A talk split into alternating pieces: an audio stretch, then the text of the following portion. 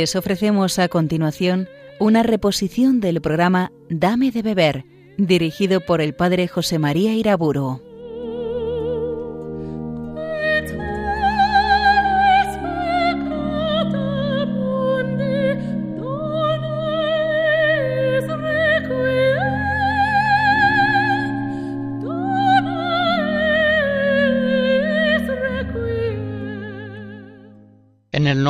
Padre, del Hijo y del Espíritu Santo. Ven Espíritu Santo, ilumina los corazones de tus fieles y enciende en ellos el fuego de tu amor. Danos luz para conocer la voluntad del Padre y la fuerza necesaria para cumplirla. En la conferencia anterior inicié el tema de las edades espirituales que ahora voy a continuar exponiendo hablábamos de cómo el dinamismo normal de la acción del Espíritu Santo en el cristiano va haciéndole crecer en la vida de la gracia. Le hace pasar de una condición infantil a una situación espiritual ya de hombre joven, hasta llegar a la condición adulta en Cristo en la cual se da la plena configuración al unigénito de Dios, que de este modo viene a hacerse primogénito de muchos hermanos. Voy a tipificar en primer lugar, con un poco más de detalle, la situación espiritual, la fisonomía del cristiano que todavía es niño en Cristo. Y al decir niño quiero referirme a que participa de una manera todavía incipiente en la vida de la gracia. No empleo el término niño en la expresión positiva que aparece a veces en la palabra de Jesús cuando dice que hemos de hacernos como niños. No, me refiero al cristiano niño en el sentido, por ejemplo, que usa San Pablo al comienzo de 1 Corintios 3, Todavía cuando estuve entre vosotros encontré que estabais como niños en Cristo, que vivíais a lo humano, que erais carnales, que todavía estabais necesitados de un alimento suave, una leche espiritual, porque no admitíais todavía alimento sólido. Pues bien, el que todavía es niño en Cristo es un cristiano principiante, es un cristiano que todavía en buena medida es un hombre carnal. Vive más normalmente a lo humano que a lo cristiano. Quiero decir con esto que sus pensamientos, sus reacciones, sus movimientos espontáneos proceden todavía principalmente del alma humana de manera que todavía experimenta en sí mismo la acción del Espíritu Santo como la de un principio extrínseco, que en alguna manera le es violento y extraño. Ya cuando hablábamos sobre la vocación a la santidad y a la perfección evangélica, tratamos en buena parte de estos temas. Ahora no haré sino sintetizar brevemente las enseñanzas espirituales ya consideradas para relacionar distintos aspectos de la vida espiritual. El cristiano niño y carnal tiene todavía unas virtudes débiles, iniciales.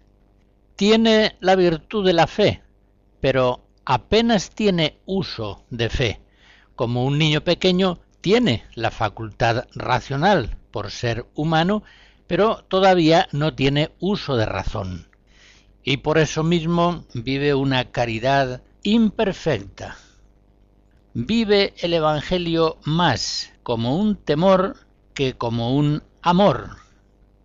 Cuando el amor es la motivación fundamental de nuestra vida, todo se nos hace fácil, se hace con alegría aquello que se hace movido por el amor, mientras que cuando es el temor la motivación predominante de nuestra vida, las obras buenas resultan laboriosas y a veces extremadamente penosas.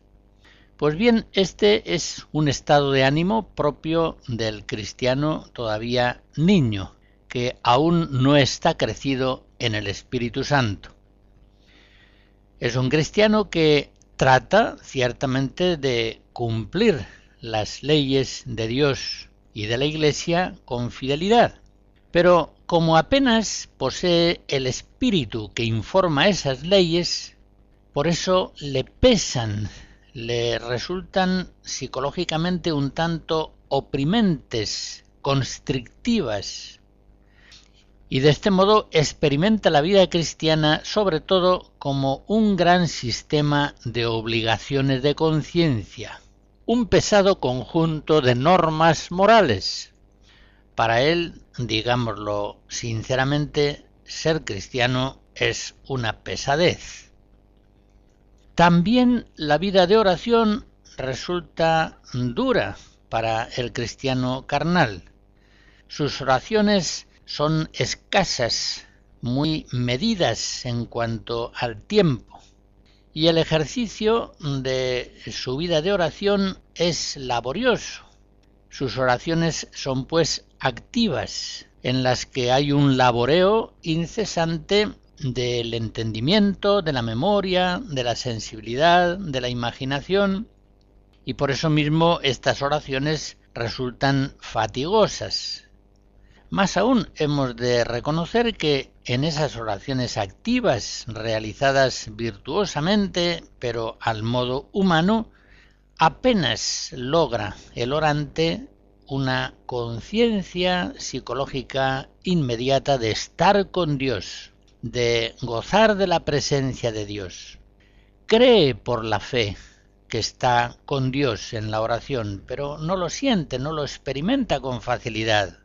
Más bien lo que siente es que está solo en la oración.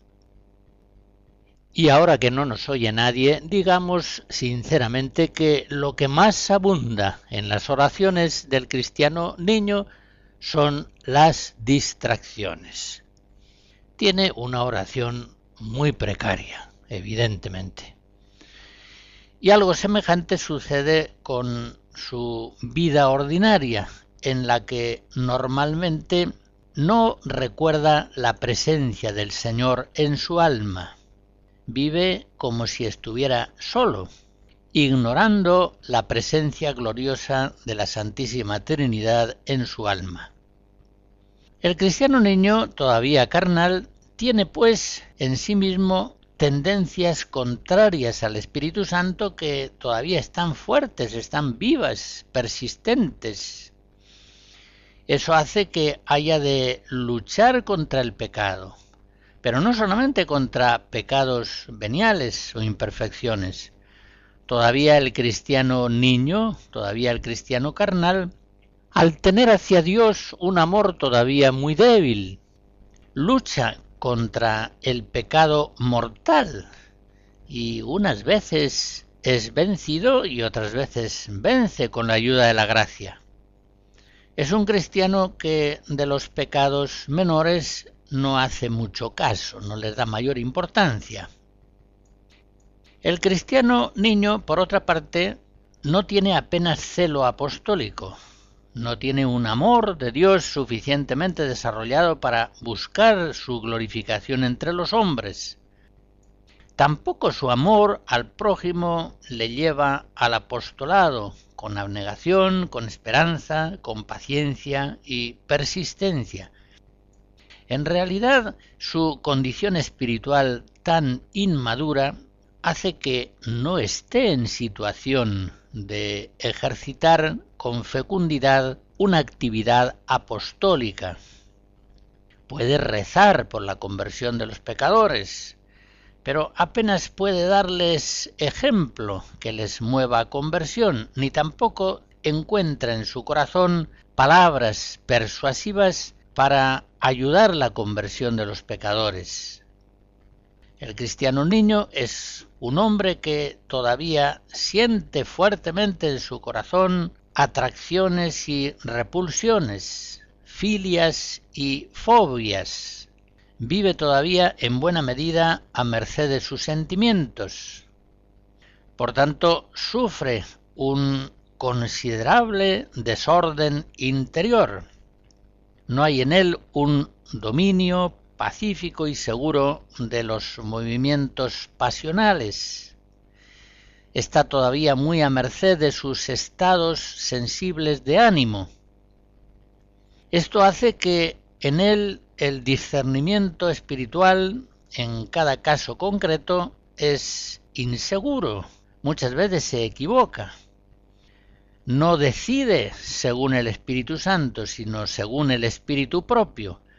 No acierta con la voluntad de Dios providente, porque todavía la voluntad propia carnal está muy fuerte, muy viva y exigente y como todavía está empeñado en duras luchas espirituales, está todavía en una fase de purificación. Es normal que experimente la vida espiritual, la vida en Cristo, como algo duro y fatigoso. Por la fe cree que el yugo de Cristo es suave y que su carga es ligera, pero de hecho él experimenta el yugo de Cristo como algo duro y su carga como algo pesado. Con todo ello se ve en la necesidad de ejercitar, con el auxilio de la gracia, sus virtudes con gran esfuerzo, es decir, realizando actos muy intensos, y precisamente esta repetición de actos intensos de la virtud es lo que con la gracia de Dios le va haciendo crecer en las virtudes y en la gracia divina. En fin, hecha la caracterización general de lo que es un cristiano niño, nos vemos obligados a reconocer que algunos cristianos, muchos cristianos hay que son crónicamente niños, no crecen, son como niños anormales, no han pasado bien la crisis de la adolescencia, no han llegado a esa segunda conversión que está en el paso de los principiantes que se ejercitan en la vida purificativa a la situación de los adelantados que se han visto ya introducidos por la gracia en la vida iluminativa. Estos cristianos niños, todavía carnales, fácilmente abusan de la gracia divina, descuidan la fidelidad en las cosas pequeñas, no les dan mayor importancia a sus faltas veniales, dejan con facilidad la vida de oración o la reducen a mínimos que son completamente impropios del amor que le debemos a Dios y de la preocupación que hemos de sentir por el bien de la Iglesia. Tampoco frecuentan los sacramentos. No acaban de entrar por el camino de la cruz en la verdadera abnegación de sí mismos. Es decir, no acaban de tomar cada día la cruz de Cristo para seguirle con absoluta fidelidad. Con todo lo dicho, ya se entiende fácilmente que estos cristianos, niños, carnales, viven más según el mundo que según el Evangelio. Se identifican más con los pensamientos y las pautas conductuales del mundo que con los pensamientos y los caminos del reino de Dios. Un coro nos trae ahora, por gracia de Dios, hermosas canciones cristianas antiguas.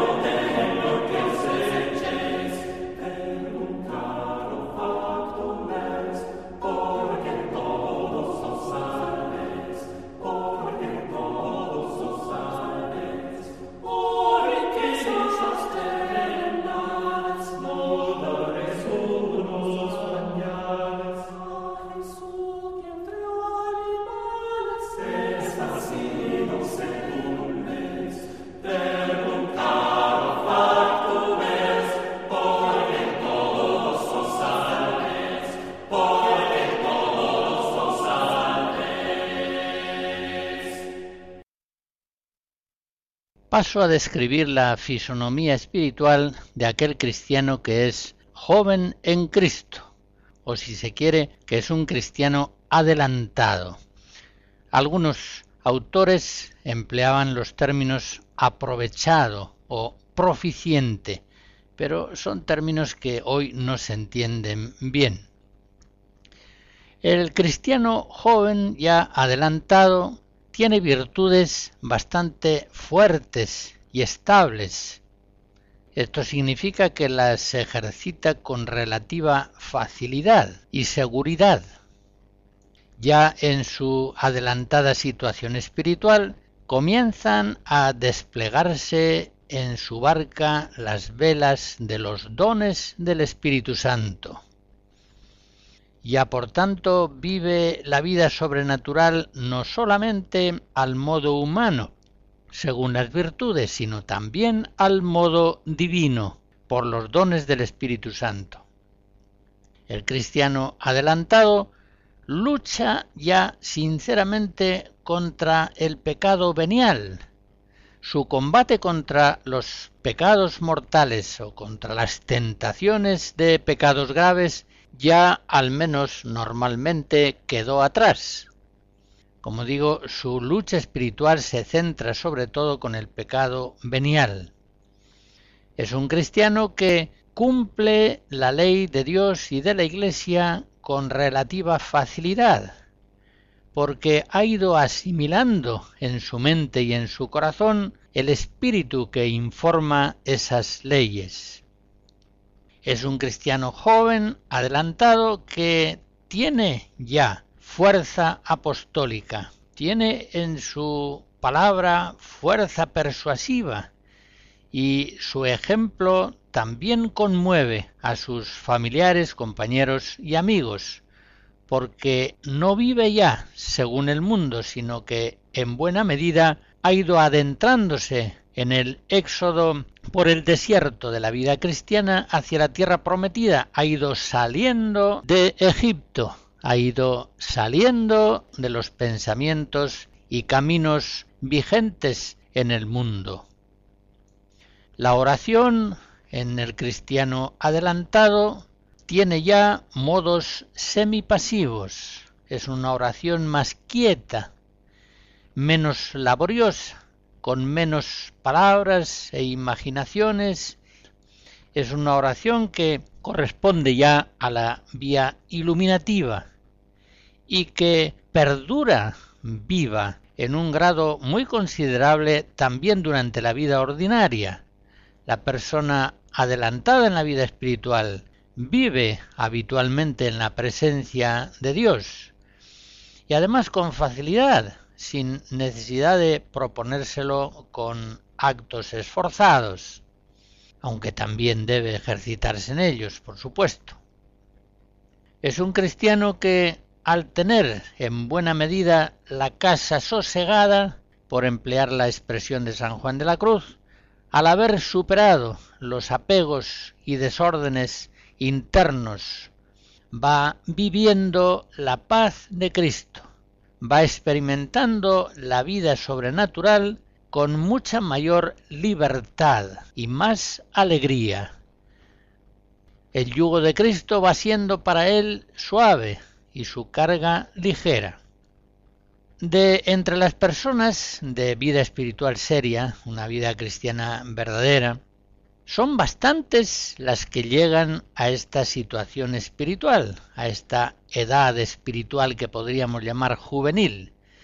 Santa Teresa de Jesús, en el capítulo 15 de La vida, dice, Conozco muchas almas que llegan aquí, pero que pasen de aquí adelante como habían de pasar, son tan pocas que me da vergüenza decirlo. Efectivamente es un poco duro decirlo, pero lo dicen los santos. Por tanto, es la verdad, es palabra de Cristo. Son inmensa mayoría los cristianos que permanecen indefinidamente como niños. Entre aquellos que verdaderamente buscan con empeño la perfección evangélica, son bastantes los que llegan a una condición juvenil, adelantada.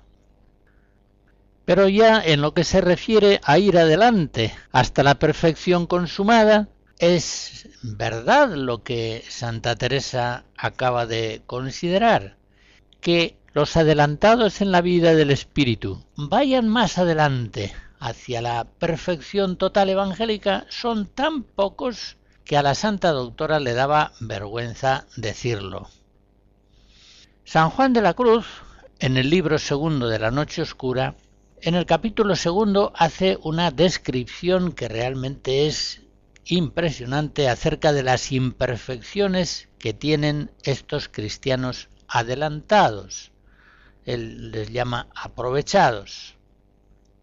Todavía perdura en ellos la voluntad propia, el deseo de sacar adelante sus propios planes, aún están sujetos a inclinaciones sensibles o repugnancias que operan con fuerza y que condicionan frecuentemente sus discernimientos.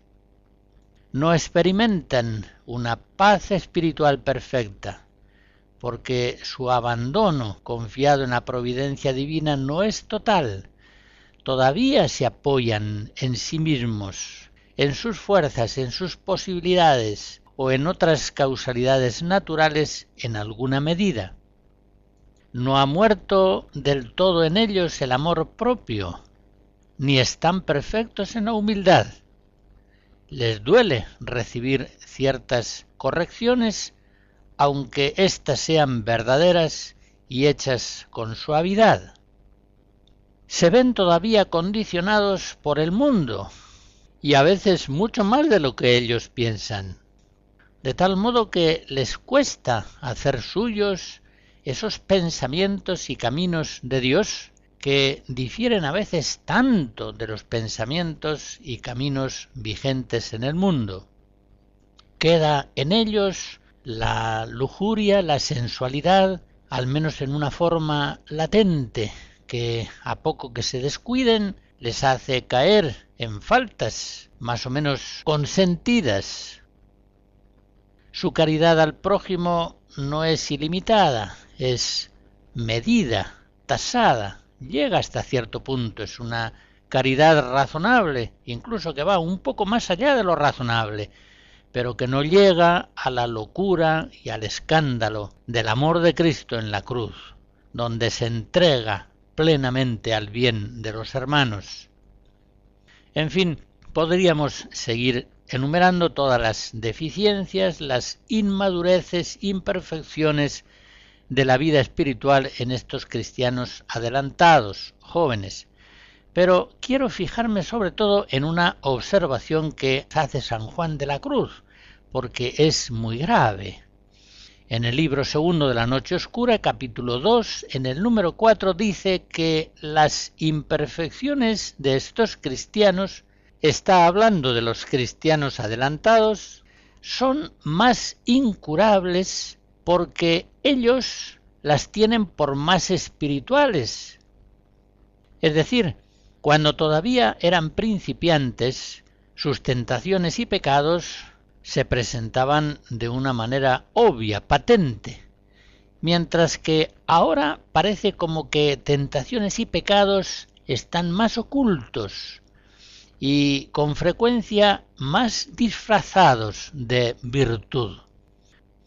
Por ejemplo, ciertas durezas en el trato de caridad con los prójimos aparecen disfrazadas de fortaleza, de rigor ascético. Ciertas manías personales ahorrativas pueden parecer espíritu evangélico de pobreza y así en tantas otras cosas. Por eso dice San Juan de la Cruz que, considerando las fuerzas humanas, habría que reconocer que las deficiencias espirituales de estos cristianos adelantados son más incurables que aquellas otras que padecían cuando estaban todavía en una condición espiritual incipiente. Esto nos hace ver claramente cómo el cristiano adelantado más que nunca debe poner en Dios toda su confianza, más que nunca debe acudir a la oración de petición para ir adelante por los caminos de la gracia. Más que nunca ha de fundamentar su vida espiritual en la roca de la misericordia divina y no en la arena de sus propias buenas voluntades, tantas veces fallidas. Digo lo mismo de otra manera. Cuanto más va ascendiendo el cristiano por la montaña de la perfección evangélica, cuanto más alto es su camino, más necesita la guía y la confortación del Espíritu Santo. Esto lo debe tener muy claro.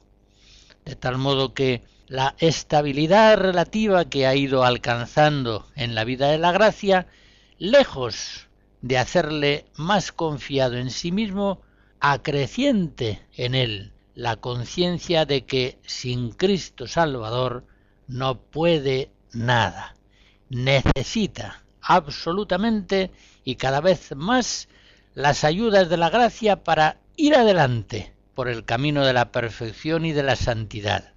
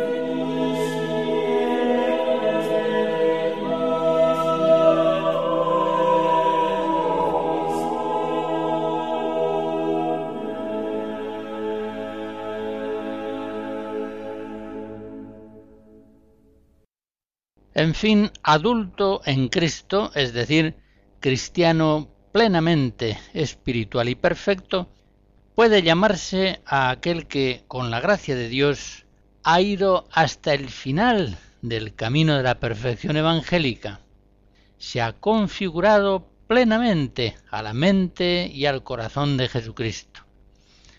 Este cristiano se ve habitualmente iluminado y movido por el Espíritu Santo. Cuando piensa, piensa en fe. Cuando actúa, actúa habitualmente movido por la caridad. Es decir, cuando vive cristianamente, no obra ya simplemente desde las iluminaciones y emociones procedentes de su alma humana, vive por obra del Espíritu Santo que experimenta ahora en sí mismo como su principio vital, intrínseco y continuo, Dios mismo, más íntimo a él que él mismo. El cristiano adulto en Cristo está tan crecido en el amor de la caridad que su corazón queda ya fuera del temor. Es un cristiano que cumple la ley de modo perfecto, está sobre la ley, la ley no le oprime porque vive plenamente el espíritu que le informa. No tiene ya voluntad propia, su voluntad se identifica amorosamente de una manera total con la voluntad de Dios. Es un cristiano que está libre no solamente del mundo, y del príncipe de este mundo, sino que está también libre de la carne, está libre de sí mismo. de sus inclinaciones y preferencias personales, de sus gustos y repugnancias.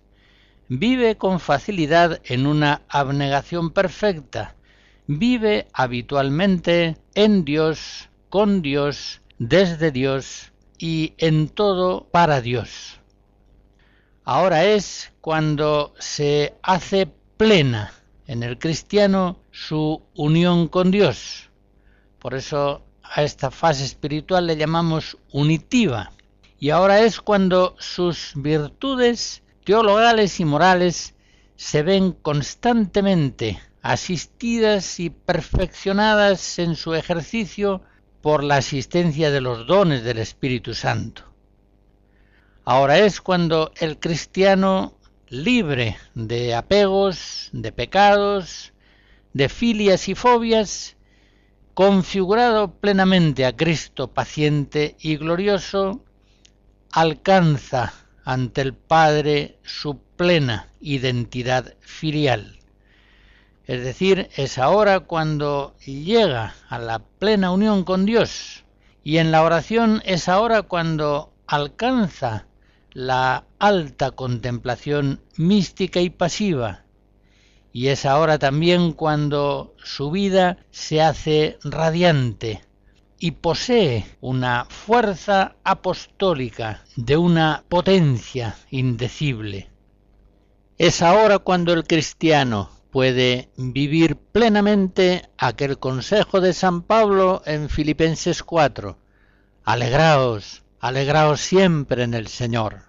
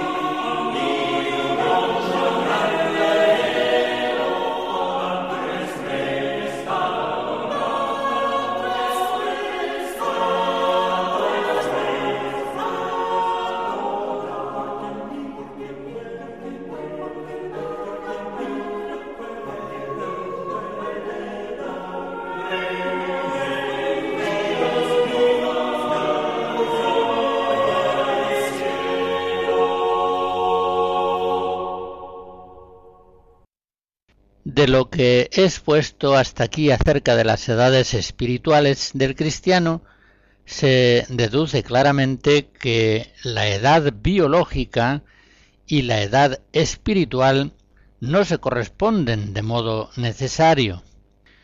Conocemos, por ejemplo, niños espiritualmente precoces que verdaderamente son ya adultos en Cristo. Y en cambio conocemos también muchas veces cristianos biológicamente adultos que sin embargo en las cosas espirituales son aún como niños, son carnales, apenas tienen uso de fe. Piensan normalmente a la luz del mundo, de la costumbre, de lo que hacen los demás. Viven a lo humano, es decir, son como niños, son carnales. Por otra parte, los esquemas que he ido proponiendo deben ser interpretados con gran flexibilidad. Señalan las fases ordinarias del crecimiento espiritual, es decir, los modos por los que normalmente el Espíritu Santo va realizando su obra en los cristianos. Pero es evidente que la vida de la gracia siempre está abierta a lo extraordinario, a las posibles intervenciones del Espíritu Santo que, como dice Jesús en Juan 3, sopla donde quiere. Los mismos maestros espirituales que han descrito el crecimiento espiritual en forma sistemática y cuya enseñanza he estado recordando con cierto detenimiento, ellos mismos avisan que no se interpreten sus esquemas en una forma rígida. Santa Teresa de Jesús, por ejemplo, cuando va describiendo en el libro de la vida, en el camino de perfección y de un modo más perfecto todavía en las moradas del castillo interior, cuando va describiendo las fases de la oración, advierte, no hay alma en este camino tan gigante que no haya menester muchas veces tornar a ser como niño y a mamar.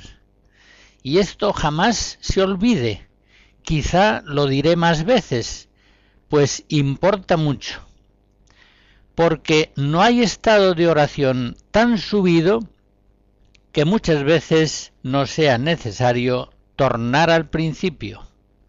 Vida capítulo 13. No obstante esta advertencia que hago, es posible, sin embargo, conocer y describir las etapas normales del camino espiritual. Santo Tomás de Aquino dice, como ya lo recordé brevemente, que así como es posible caracterizar la psicología del niño, del adolescente o del adulto, así también las fases del crecimiento en el espíritu se distinguen unas de otras según las diversas ocupaciones a las que el hombre se va dedicando según el crecimiento de la caridad, lo dice en la Suma Teológica. Y siendo esto así, ya se comprende que es muy conveniente conocer bien las edades espirituales, conocer bien la fisonomía peculiar que las distingue y las formas de vida espiritual que a cada una de esas edades le favorece o le perjudica. El conocimiento de las edades espirituales ayuda mucho a establecer esa que podemos decir sinergia entre la acción del Espíritu Santo y la actividad del cristiano. Conociendo el camino espiritual por el cual ordinariamente va haciendo crecer Dios a sus hijos, aprendemos ese arte al que alude San Juan de la Cruz, un arte tan precioso, saber dejarse llevar por Dios. Es una frase que la dice en el prólogo de la subida al Monte Carmelo. Saber dejarse llevar por Dios. Y por el contrario, la ignorancia de las edades espirituales produce graves males, tanto en la dirección de la propia vida espiritual como en la dirección espiritual de otras personas, incluso en la acción pastoral, en la guía de una comunidad cristiana. Muchos errores cometidos con principiantes, con cristianos que todavía son como niños en Cristo, carnales, Muchos errores, por ejemplo, sustraerlos a la ayuda de la obediencia y a la dirección de la ley, convenciéndoles de que ya son adultos, son errores que tienen consecuencias extraordinariamente negativas. Otros errores, por ejemplo, sumergir en ratos muy largos de oración meditativa a cristianos que todavía son principiantes les lleva a tener de la oración una experiencia sumamente frustrante, negativa, oscura, sencillamente porque no están en condiciones de mantener tan largos ratos de oración todavía. Otros errores, por ejemplo, puede haber en enviar a la acción apostólica a cristianos que todavía están como niños, muy en formación. ¿Qué van a hacer en la acción apostólica? Van a experimentar una infecundidad, una falta de eficacia que posiblemente les haga menospreciar la acción apostólica, aburrirse de ella y abandonarla. La culpa está en que han sido enviados a una misión de apostolado que no era propia de su edad espiritual, para la cual no estaban capacitados. Se ignoran muchas veces, al menos en la práctica, verdades elementales de la teología espiritual, como por ejemplo que la fase purificativa, es decir, la lucha frontal contra pecados, apegos desordenados, consecuencias del pecado, ha de ser el empeño primero y principal de todo cristiano que se inicia en los caminos de la perfección, son verdades alegremente ignoradas, como si las cosas no fueran como son, sino como ellos preferirían que fuesen. Una joven cristiana, por ejemplo, que inicia con entusiasmo el camino de la perfección espiritual, frecuenta la Eucaristía, el sacramento de la confesión, ratos de adoración al Santísimo, pero que no se preocupa de reformar, por ejemplo, sus modos mundanos de vestir, que son indecentes. Esta joven, por falta de conocimiento espiritual, ignora que en nuestro acercamiento al Señor, una de las primeras preocupaciones ha de estar en evitar el pecado, evitar aquellas cosas que están ofendiendo al Señor, que son obstáculos objetivos para nuestra intimidad amistosa con Él. Primero de todo es la fase purificativa. Ciertamente no podremos purificarnos del pecado y de sus consecuencias, no podremos liberarnos de los condicionamientos negativos del mundo en el cual estamos sumergidos sin mucha oración, muchos sacramentos. Pero que nos demos cuenta de que no bastan estos actos de piedad, incluso aunque sean de piedad sacramental, si no ponemos un empeño grande, sobre todo en los comienzos de la vida espiritual, en vencer en nosotros el pecado, los apegos desordenados y las malas huellas que el pecado ha dejado en nosotros. Los limpios de corazón verán a Dios. La vía purificativa está al comienzo mismo del camino de la perfección. La vía purificativa nos ha de llevar a la vía iluminativa que ya está en los umbrales de la vía unitiva, de la santidad, de la perfecta unión con Dios. Esto es así. Y nosotros no debemos ignorarlo, ni en la dirección espiritual de nosotros mismos, ni en la dirección espiritual de otras personas. Como digo, son muy frecuentes los errores en la conducción de la vida espiritual de cristianos incipientes, como niños carnales. Pero me atrevería a decir que aún son mayores los errores que se cometen con los cristianos adelantados y aún más con los cristianos perfectos, de cuya vida espiritual muchas veces apenas se suele tener ni ciencia ni experiencia. Por tanto, muy difícil va a ser saber dirigirlos con la prudencia del Espíritu Santo. Y tengamos en cuenta que las almas que se guían mal a sí mismas o que son mal conducidas porque no se entienden ni hallan quien las entienda bien, o no llegan a la perfección, o como dice San Juan de la Cruz en el prólogo de la subida, si llegan, llegan muy más tarde y con más trabajo y con menos merecimiento por no haberse acomodado ellas a Dios. Es decir, por no haber sabido acomodar sus empeños espirituales a la acción del Espíritu Santo en ellas.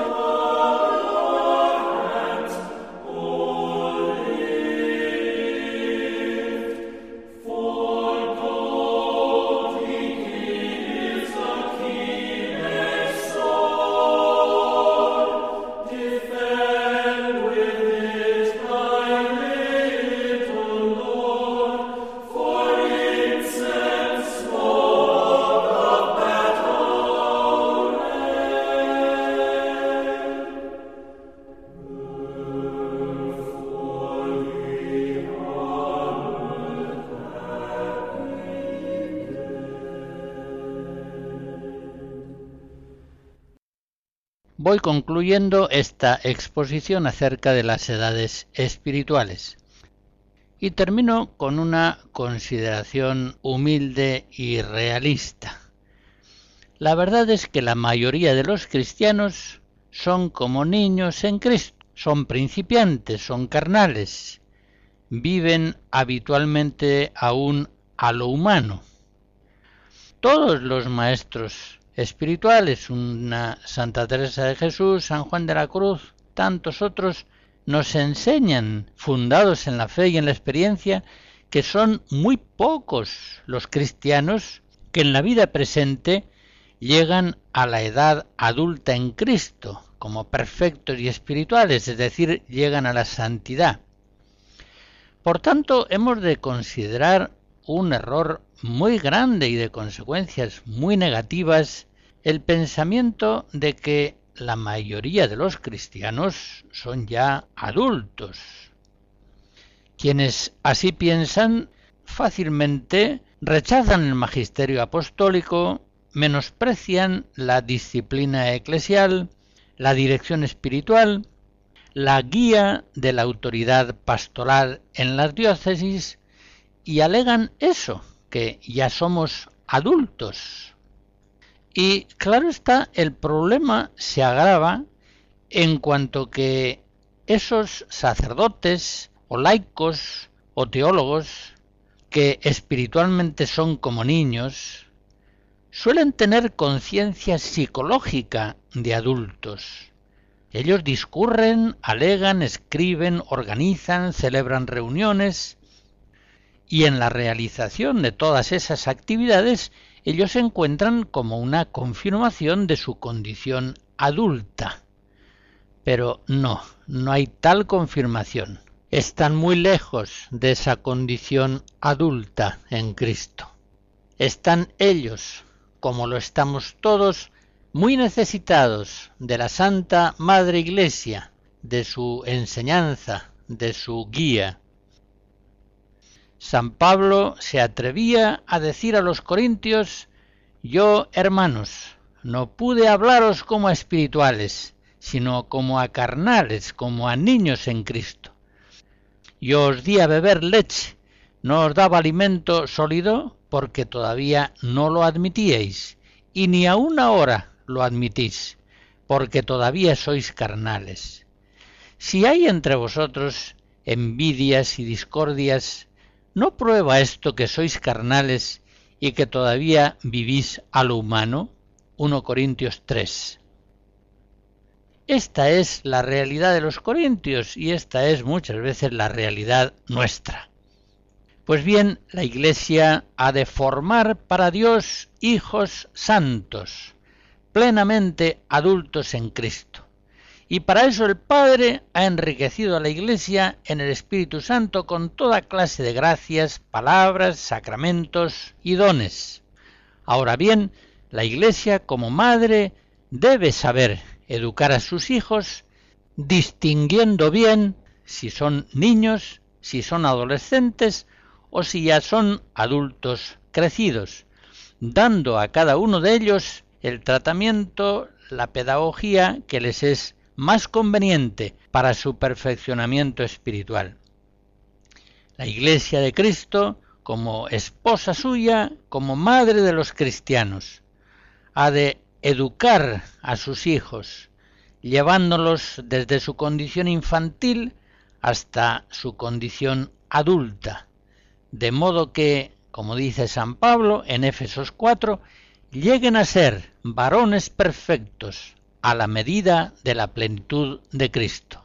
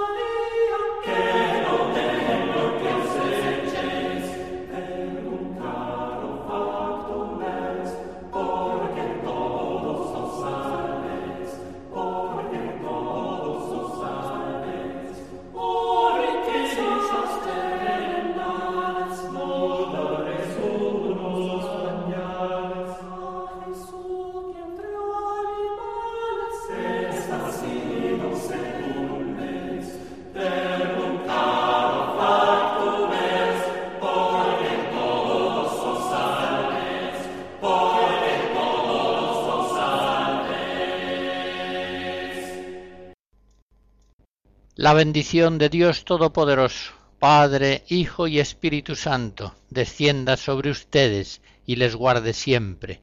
Amén.